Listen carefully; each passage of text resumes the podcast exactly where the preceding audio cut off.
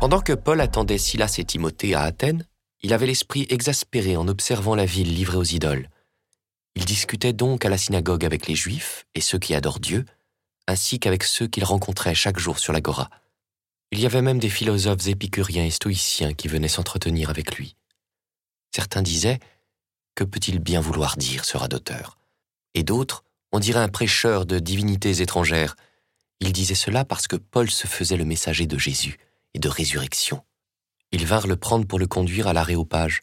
Ils lui disaient Pouvons-nous savoir quel est cet enseignement nouveau que tu proposes? Tu nous rebats les oreilles de choses étranges.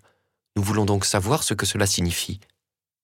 Tous les Athéniens, en effet, ainsi que les étrangers de passage, ne consacraient leur temps à rien d'autre que dire ou écouter la dernière nouveauté.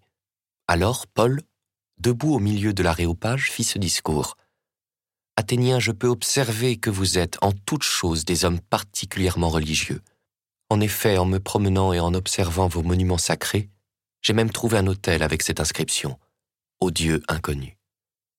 Or, ce que vous vénérez sans le connaître, voilà ce que moi, je viens vous annoncer.